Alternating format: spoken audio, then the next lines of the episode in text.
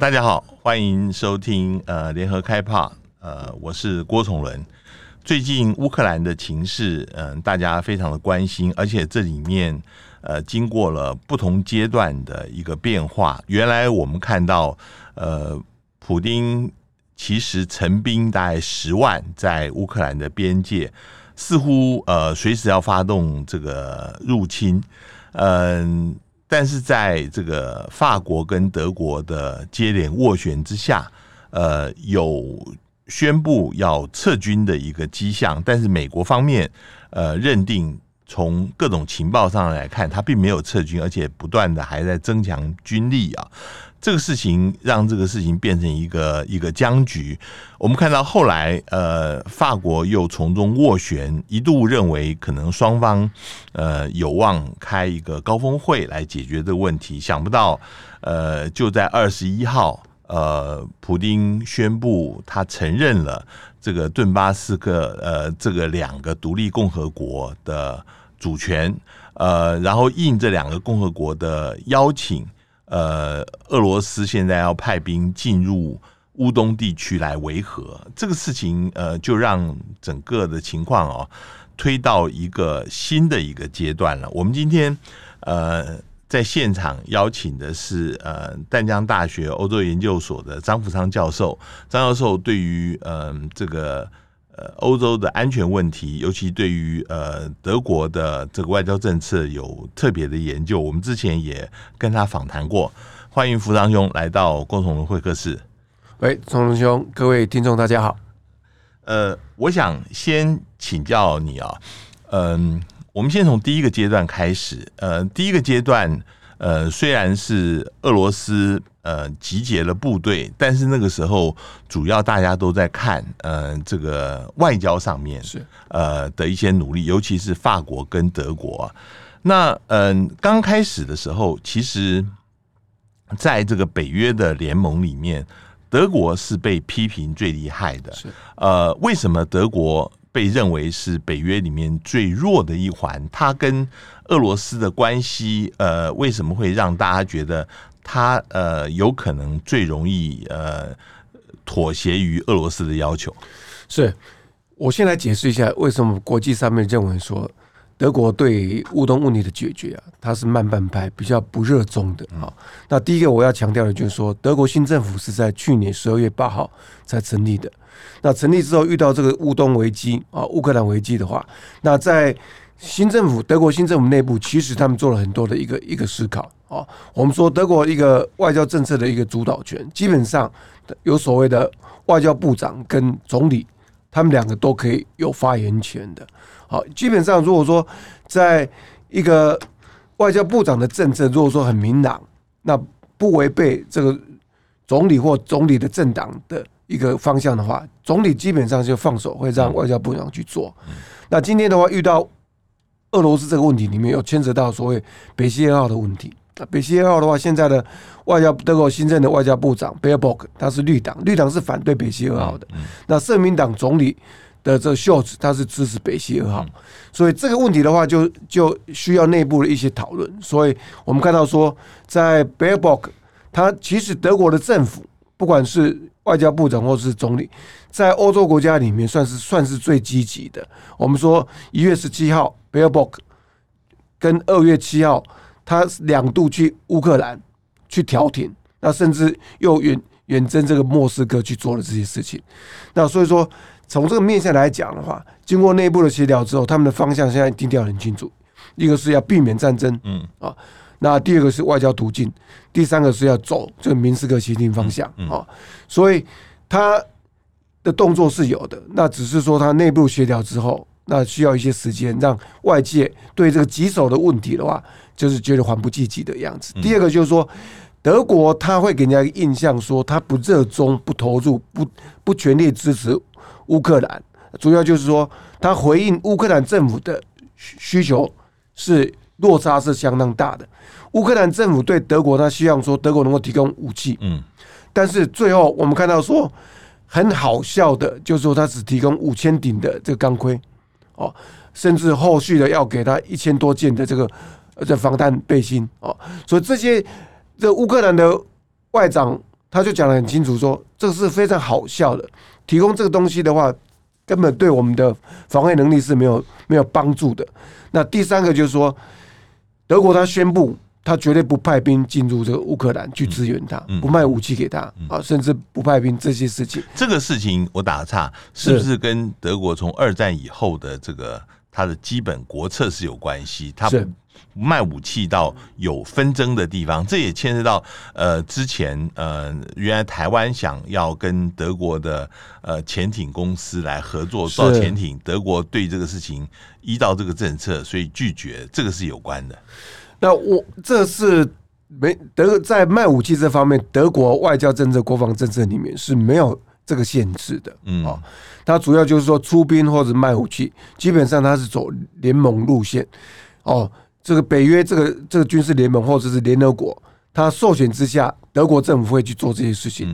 不要忘记了，德国它是全世界十大军火军火国家之一哦，它卖的数量是很多的。所以乌克兰政府就批评德国政府说：“你已经在世界上卖了啊，去年卖了三百亿左右的军军火武器，为什么不卖？”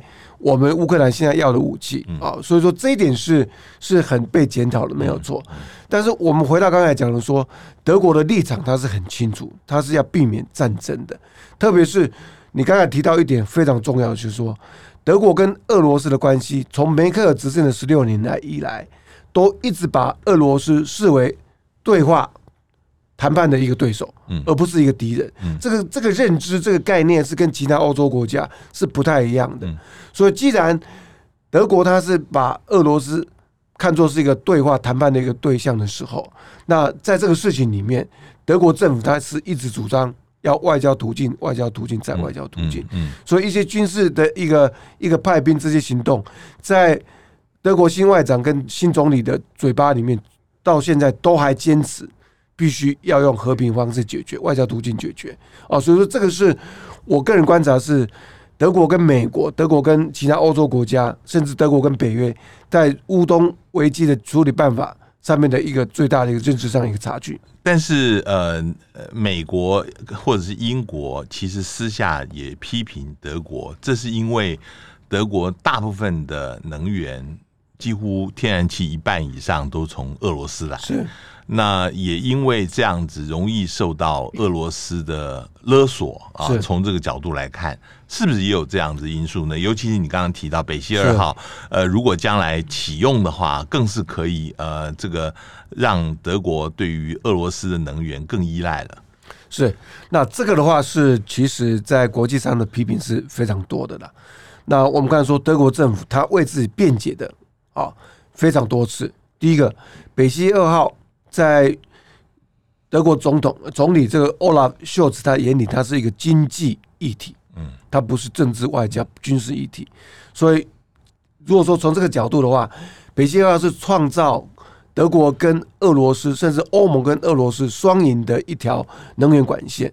所以，他从这个角度来看，认为说这件事情国际上面，美国一直要拿这个北溪二号当筹码来跟俄罗斯谈，那他认为说这是哦。没有把经济归经济，政治归政治的一个角度来看这个问题，所以在在这个秀子去莫斯科跟普丁谈，或者是贝尔伯跟普丁谈的时候，都没有把这北溪二号这个这个议题啊，要不要废除，要不要停止他发给他营运执照，这个都。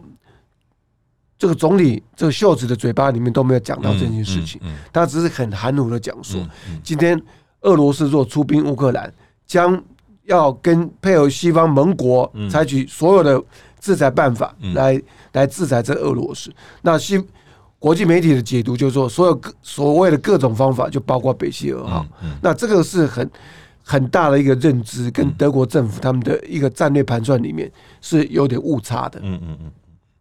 我们呃在看，就是现在目前呃，俄罗斯其实对于呃西方，他坚持的有两个方面，一个方面是北约东扩，他们认为呃现在北约东扩已经到威胁到俄罗斯的生存问题，尤其是现在乌克兰如果还要加入北约的话，更是没有办法忍受的。另外一个当然就是乌东的情势啊。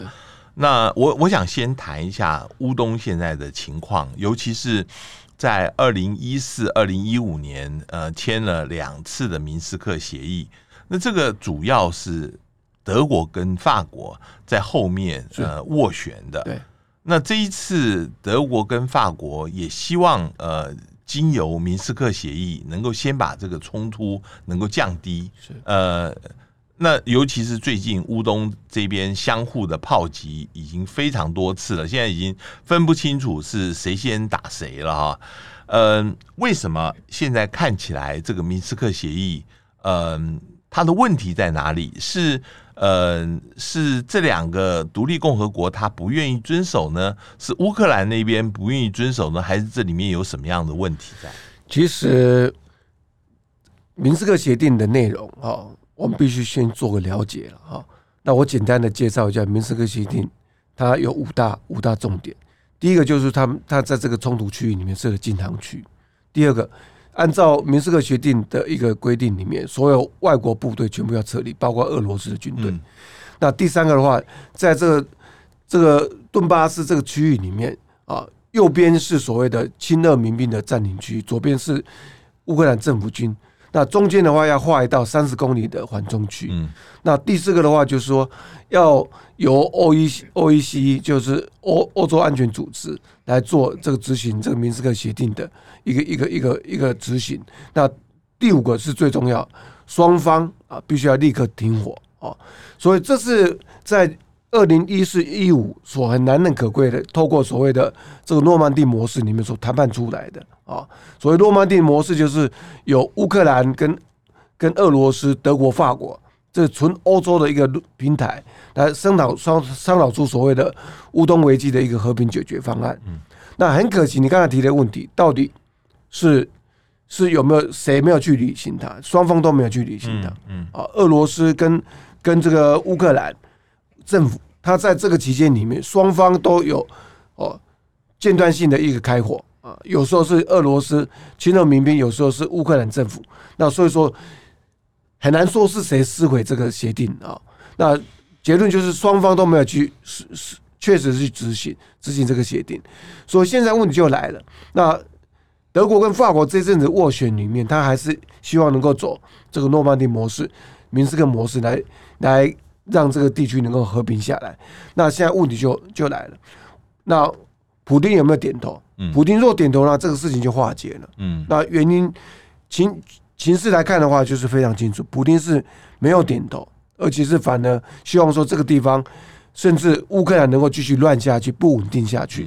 因为在在普丁的一个战略盘算里面，他非常清楚，要加入北约必须要符合三个条件：新的会员国要对于北约整体的安全防卫有帮助；第二个，要加入的这个新会员国内部绝对不会不许。一定要稳定，不行有一些安全冲突问题。嗯、那第三个的话，就是说加入之后，那必须要履行这个北约的一些一些条约义务。嗯、所以，普丁非常清楚，今天乌克兰要加入北约，那只要如果说内部不稳定，乌克兰不稳定，那这三个条件它就不符合，那北约的会员国就不可能以一致决的方式接受乌克兰加入。所以，这个是西方国家。我认为到现在一直没有很没有清楚看到说俄罗斯谈判策略的一个一个点啊。俄罗斯谈判策略，它目前所走的路线，其实延续苏联时期的三个谈判策略，就是谈判跟西方谈判的时候，要把这个要求最大化。嗯，那，第二个绝对哦，如果说在这个要要求不能够满足的时候，要下最后通牒。那第三个是寸步不让。嗯，绝对不让步、不妥协。嗯，那所以说这三个一个一个谈判策略的指引之下，在一月二十六号，那美国回答普丁十二月二十四号所提的三项要求啊，乌克兰要要同意乌克兰不加入北约，那同意这个美军北约军队要撤离中东欧中东欧地区，第三个日后不要在这个中东欧地区常驻军队。那这三个要求，其实一月二十六号，美国很慎重，白纸黑字回复布普丁的时候是完全否决。那那怎么办？他谈判绝对要带东西回去，所以在最高的这个战略硬性的战略目标，保证乌克兰不加入北约，这个这个战略目标没有被达成，所以他只能够退而求其次，去保住他第二个战略目标。什么？他的第二个战略目标就是要让顿巴斯这个地区里面持续要跟俄罗斯连接在一起。嗯，所以说才会走到说，我们看到说二月二十一号，我们看到一个非常震撼全球的一个一个城镇城镇一个行动啊。这个普丁很慎重的召开记者会，而且在在电视机面前大放送。嗯，他承认卢甘斯克、顿内茨克这两个共和国。承认他为主权国家，哦，那这个事情是西方国家相当震撼，而必须要马上去解决这个问题。所以，嗯，在他承认了这两个国家是独立主权国家以后，这就意味着是不是呃，明斯克协议根本上已经他等于撕毁了？是没有错。将来就是法国跟德国也没有任何可以呃在斡旋的余地了。那目前来看是是已经。回不去了，嗯，啊，因为在普京的一个一个在这一次的啊一个一个会议里面，他讲得非常清楚，西方国家都没有仔细去听这个俄罗斯对乌东问题的论述，西方国家都都一直 focus 在军事行动、军事演习，而忽略了普京所一直在高举的从历史观的角度来看俄罗斯跟乌克兰的问题，在这次的声明里面，这。普丁花了很长的时间在解释什么叫历史观。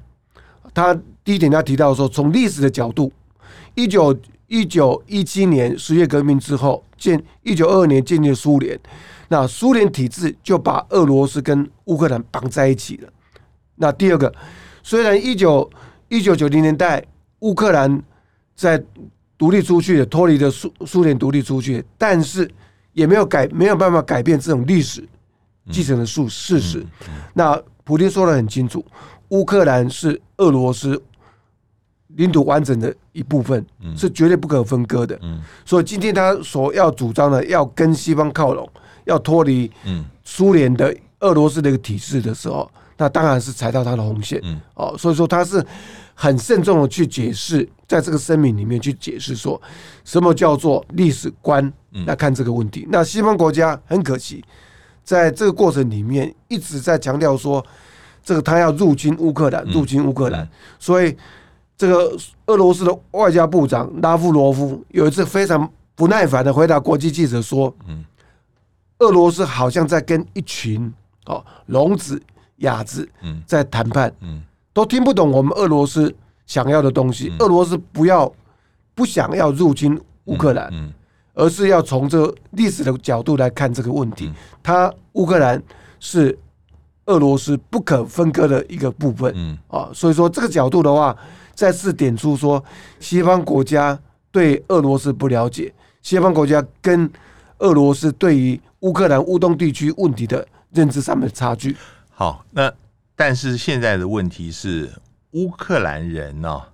并不希望变成俄罗斯的一部分。是那呃，虽然也可能有乌东少部分的人，他们也许还是讲俄罗斯语，然后也许他们觉得跟俄罗斯比较近，但是大部分的西边的乌克兰人是认为他们已经是一个独立国家，而且而且其实俄罗斯也承认他们是一个独立国家。俄罗斯是有设立大使馆在基辅的。是。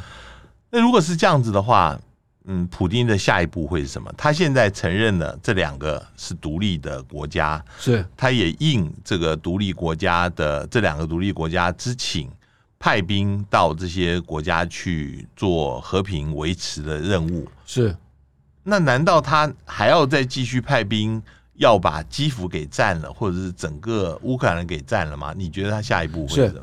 目前，目前俄罗斯的军队。还是在乌东边境以外，在俄罗斯领土里面还没有实际进驻。好，那他下一步的动作是值得我们去观察。他在声明里面讲的非常清楚，他必须要马上去承认这两个共和国的独立诉求。好，因为就是保护这顿巴斯地区里面这个俄罗斯籍俄罗斯人最好的方法。因为在在普京的一个观察里面，他在声明里讲的非常清楚，他的理由是很被接受的。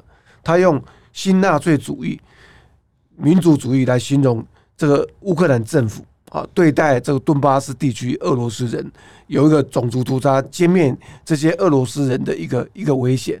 所以他为了要保护这俄罗斯人，他必须要去承认他，让他去独立啊。那第二个步骤，那独立之后，他现在呼吁这个俄罗斯的国会应该要马上承认这个总统普丁他的一个一个行政决定。嗯，好，承认之后再进入第三个最关键的一个因素。第三个步骤就是要由俄罗斯跟这两个新独立的共和国签订友好条约跟援助条约。那援助条约、友好条约签订之后，那这个时候俄罗斯的军队才能够冠冕堂皇的，在不违背这个这个国际法。入侵国家的这这个角度里面，派兵进入这两个共和国，嗯，那这个相当程度上面就有所谓的克里米亚模式这个样子，让这个内部的这两个共和国自己宣布独立，邀请他承认他独立，那再邀请这个俄罗斯军队进去，那这个就可以避开西方国家的批评，你入侵入侵乌克兰的领土，违反国际法，那我要强烈的制裁你。啊，所以说整个盘算来看。这个整个这个剧本来看来看的话，整个过程都掌握在普京的手中了。我我问你啊，接下来的未来可以看到有两个模式，一个模式就像你刚刚所说的，二零一四年的克里米亚模式，刚刚开始是由克里米亚这边先宣布独立，然后邀请呃俄罗斯的军队进来保护他们。是，但是没有隔多久，克里米亚就宣布。公投，然后并入俄罗斯，成为俄罗斯一部分。那这个是完全的，呃，这个宣取消独立，并入俄罗斯的一个结果。另外还有一个模式是二零零八年乔治亚是呃跟俄罗斯战争的模式，因为当时后来呃那个成立了两个共和国，南奥塞提亚跟阿布哈兹啊。这两个共和国到目前为止并没有并入俄罗斯，是呃，现在已经目前十三年了。是虽然全世界没有别的国家承认，只有俄罗斯承认，但是它仍然是呃单独存在的。你觉得呃乌东的这两个共和国将来会是像乔治亚的方式，还是会像克里米亚的方式？我我认为啊。应该是克里米亚模式会比较比较可行一点啊，在在这个在这个二十一号的这个独立独立承认的一个记者会里面，这个两个共和国的这个亲俄民兵的代表哦，他讲的非常清楚啊，希望说能够跟俄罗斯结合在一起，受俄罗斯的保护啊。那回过头来，其实这两个共和国。要用什么方式？克里米亚模式，或者是这个这个乔治亚模式，跟俄罗斯靠在一起？那我认为这个倒是其次。那普丁那个战略战略目标是要制造乌克兰的不稳定，啊，这是他最后的一个战略目标。只要这两个这两个共和国他宣布独立了，而而乌克兰政府不承认这两个国家的独立，不承认这个这个。俄罗斯在这个两个共和国的一个那个行为的行使的话，那这个乱局就会维持着，嗯那他就没办法被被北约的会员国接受，就不可能加入北约。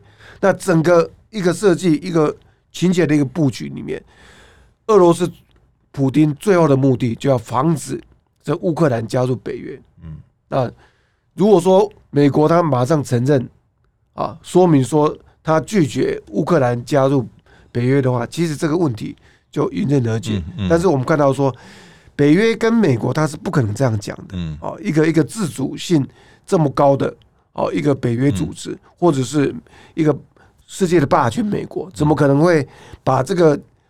北约的东扩的主主导权、否决权交给这个俄罗斯，那这是不可能的。我我再反过来问啊，因为这个也牵涉到我们刚刚提到的呃关于北约的问题。当然，呃，美国跟北约很难讲说他呃拒绝乌克兰或者是之前的乔治亚加入北约。可是，呃，现在那个肖兹在十四号、十五号去访问乌克兰跟俄罗斯的时候，曾经有提一个，就是有没有可能让乌克兰自己说，我暂时，比如说十年当中不去加入北约，这个是不是一个呃可以双方解套的一个方式？这个外面也有人谈到说，这个有一点像是芬兰化的一个情况，你觉得呢？我觉得说，如果说乌克兰政府愿意接受这个方案，倒是一个解决的办法。嗯，哦，但是泽伦斯基乌克兰总统他有他的压力嘛。嗯，你今天做了这么多的一个一个努力，那也跟西方国家校正了这么久，希望他们援助。嗯，那西方国家能够派兵的、卖武器的也都到位了。那你今天的话，你突然说我不加入了，那不是？白了他们一道了吗？嗯。第二个，他对于乌克兰人民如何交代嘛？嗯。你今天的话高举说我们要外交独立、主权独立，不受不受莫斯科的一个一个阻止跟威胁。那你现在弃械投降，说好，我们先不要玩，十年之后再来谈啊。那这个的话也是弱化他他责任书记领导能力的一个现象。所以这个我是觉得说这个方案是可行的啊，但是。很可惜，没有没有在适当的时机里面提出来，嗯，啊，所以今天如果说在这个时候里面，他已经承认这两个共和国，嗯嗯，那泽伦斯基要回头来讲说，好了好了，我宣布这个东西的时候，我想普丁他也应该不会接受，所以我刚才强调一句话，就是说这现在已经不归路了，嗯，已经要往这个方向去走，嗯，那西方国家的反应。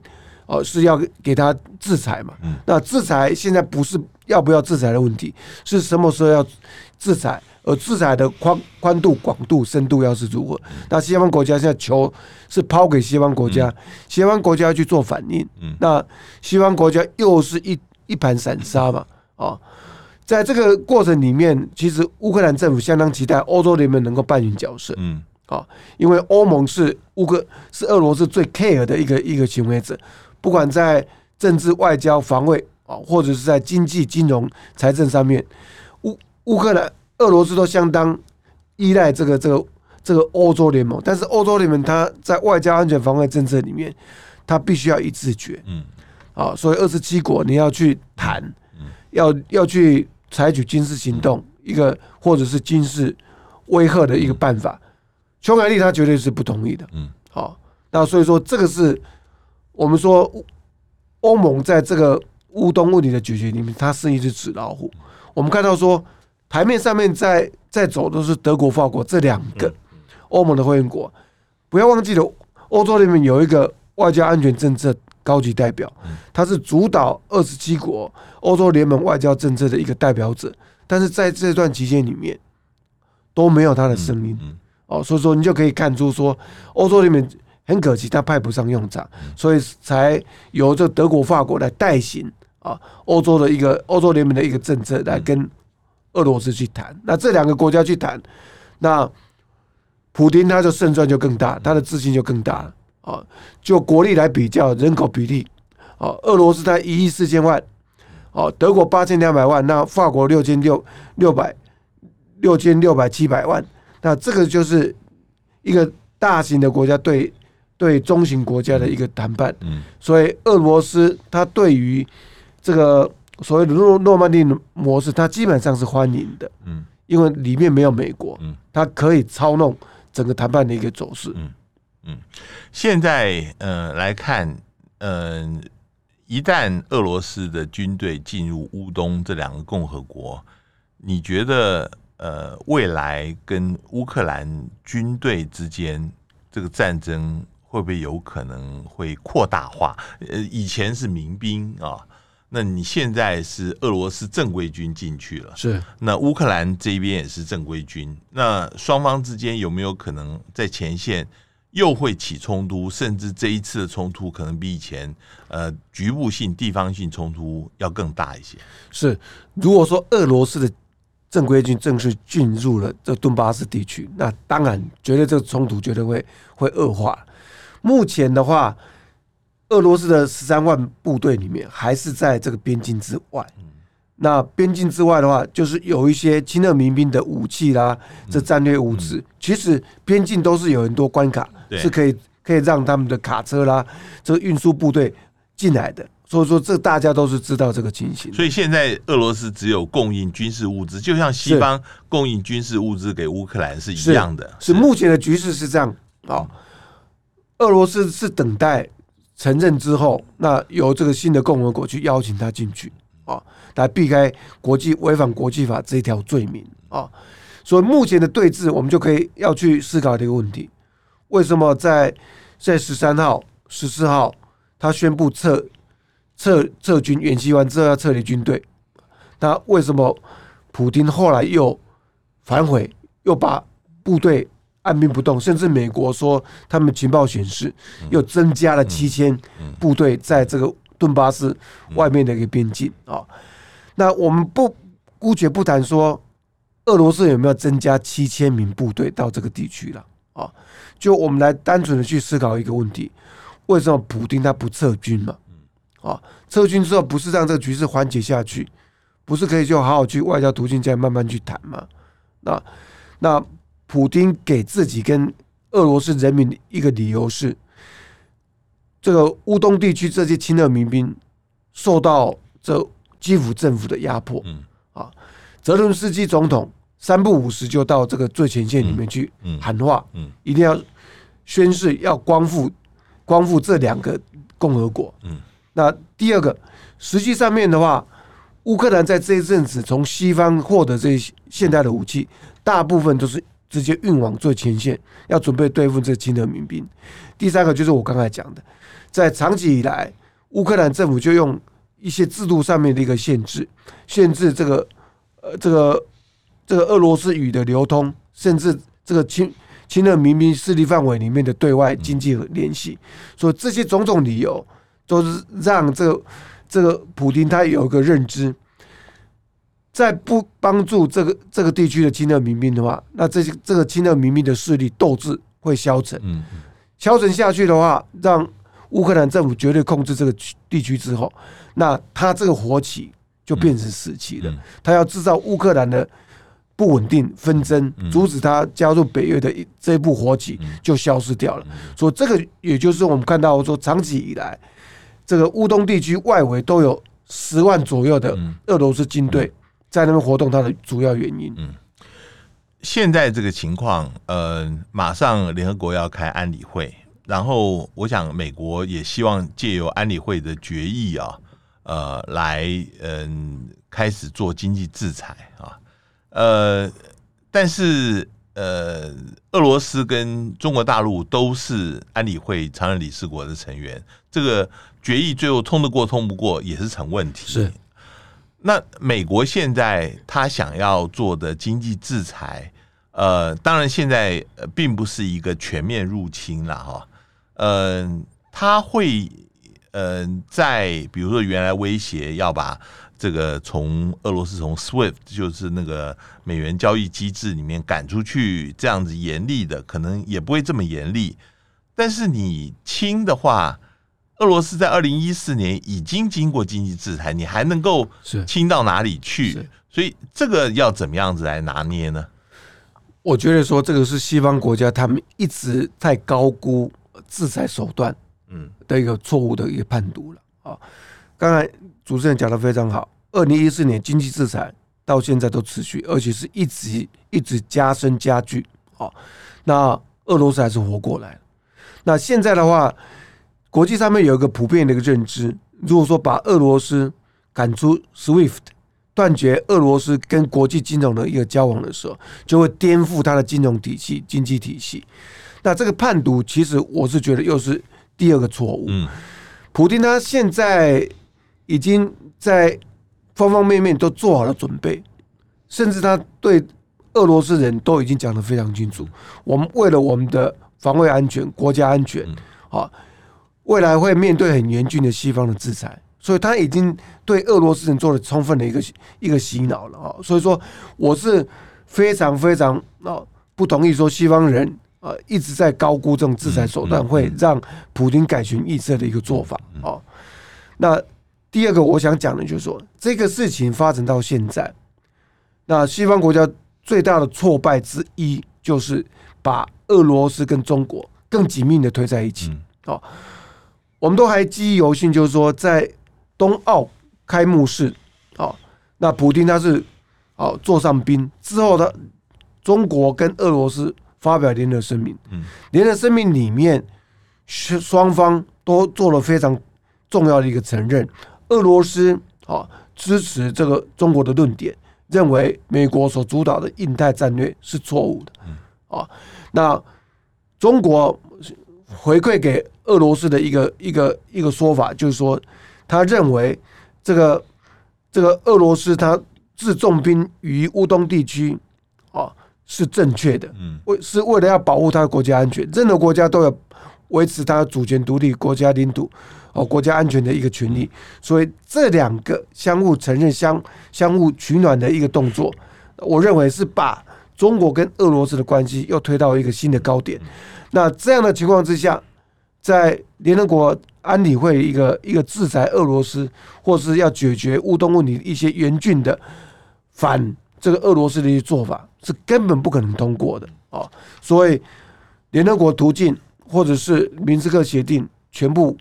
告终之后，那所有的主控权又充分掌握在普京的手中的时候，美国跟欧盟跟欧洲国家要做的反应啊，其实空间是很小的。我我我先问一下中国啊，那个呃，在慕尼黑呃对话的时候，王毅有一个演讲，里面提了三点啊。第一点，呃，就是说反对北约东扩。这个跟嗯刚刚福昌兄讲的是一样的，但是第二点，中国还是赞成国家的领土主权完整的啊。这个事情其实呃，在现在呃俄罗斯支持这两个分离，承认这两个分离共和国独立以后，这是完全矛盾的事情。第三个是中国还是认为明斯克协议现在是最好的，那现在看起来也被撕毁了啊。所以你说中国在这个。赞成国家领土主权完整的一个情况之下，会不会对于俄罗斯现在的作为提出反对，甚至加入西方的谴责呢？这个问题是非常好的啊！我们说中国，中国跟美国对抗过程当中啊，中国的一个战略里面有一个非常清楚的是，要利用俄罗斯来制造欧洲的动乱。然后来分散美国的一一一个一个注意力，或者是对抗中国的力道。那所以说，在中国的战略布局里面，俄罗斯普京的乌东战略是他一个活棋。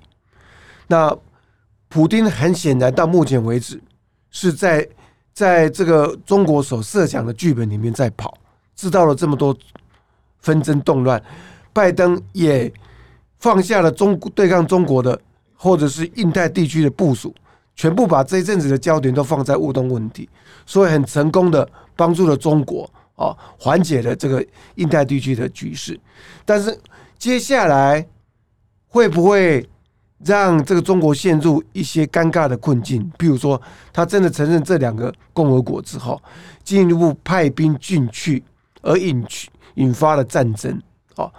那其实这是中国不希望。看到了一个欧洲战争。第一个，中国在后疫情期间也希望说能够借助欧洲市场来来活活络它的中国经济。第二个，你刚才讲的第二点里面，承认这两个共和国，那又是 touch 到这个中国的外交外交红线，就是中国到现在也没有承认克里米亚已经并入俄罗斯，对对不对？就是说他所所主张的啊。中国一贯的外交外交策略就是不干涉内政，嗯，啊，当然不干涉内政很大程度就是针对台湾啊、香港的这些新疆这些问题嘛。所以今天的话，他对于承认这两个共和国，俄罗斯承认这两个共和国，甚至以后的派兵实质占领进入这两个国家的话，那中国它是相当头痛的。今天如果说中国跟俄罗斯的关系这么好，承认他去。去干涉这个乌克兰的内政，那去承认这两个共和国，那以后如果说美国来承认台湾，那中国你如何去应对啊？所以这个的话，就是在中国的战略里面，俄罗斯这这个棋未来会怎么走，会影响到整个中国的对欧战略或者是印太战略的布局。另外一个国家会受到影响，我再带回到，其实就是德国。是你现在呃，这个这一次如果要经济制裁的话，北溪二号我看可能是牺牲品啊。呃，如果是这样子的话，那德国嗯、呃，这个新政府才刚刚成立，那会不会冲击到新政府？这是很大的一个外交政策的挫败嘛？那甚至有没有可能导致这个新政府里面，因为它是一个联合政府，大家分崩离析，呃，甚至垮台呢？你觉得？我想北溪号这个议题是非常关键的了啊，在在欧盟跟美国的一个制裁战略里面，北溪二号是被认定说能够掐住。俄罗斯咽喉的一个重要的一个一个工具，因为北溪二号里面所创造的大概百分之五十到百分之二十，这个这个俄罗斯的能源外汇的一个一个收入啊，所以美国它是相当相当认同说，只要德国点头废掉这个北溪二号，就可以让普丁有所警惕。但是在国际上面，我是相当现实主义的，现实主义所讲的要把外交利益最大化。或是国家都是自私的哦，这两个角度来看，你不应该牺牲德国的利益来成就美国的战略布局或欧洲制裁威吓这个俄罗斯的一个一个动作嘛？你牺牲在我的我德国这个利益，那去换取了其他欧洲全球的一些安全。那在目前德国新政府的一个计算，最起码 Olaf Scholz 这位总理他的盘算里面。他还没有松口，还没有点头。嗯嗯，哦，他认定说这个是他组成新内阁政府对德国人民的承诺，这是有利于他德国的能源分散策略，有利于解决他为后疫情时期德国经济重建最重要的一个环节之一。哦，因为他看到说现在油价飙涨。嗯。那对于德国经济是影响很大的。那如果说今天北溪二号再断了，它百分之四十五十的天然气供应受到影响，嗯它未来这个要重建经济里面会因为能源成本垫高之后，它失去竞争力。那它是非计算再计算，最终会不会顶头？我觉得这个还说不定，还必须要再观察。今天非常谢谢呃张富昌教授接受我们访谈，这个事情呃，我想还不是一时三刻会结束的啊，这里面会有蛮长远的影响，其中呃包括对于北约，包括对于呃这个所谓欧洲的这个安全主权都会有相当影响。这个以后可能还有机会再请张富昌教授再来跟我们谈。是，谢谢，谢谢，谢谢，谢谢各位听众，谢谢，谢谢各位听众收听，我们下次见。搜寻 VIP 大 U 点 .com 到联合报数位版看更多精彩的报道。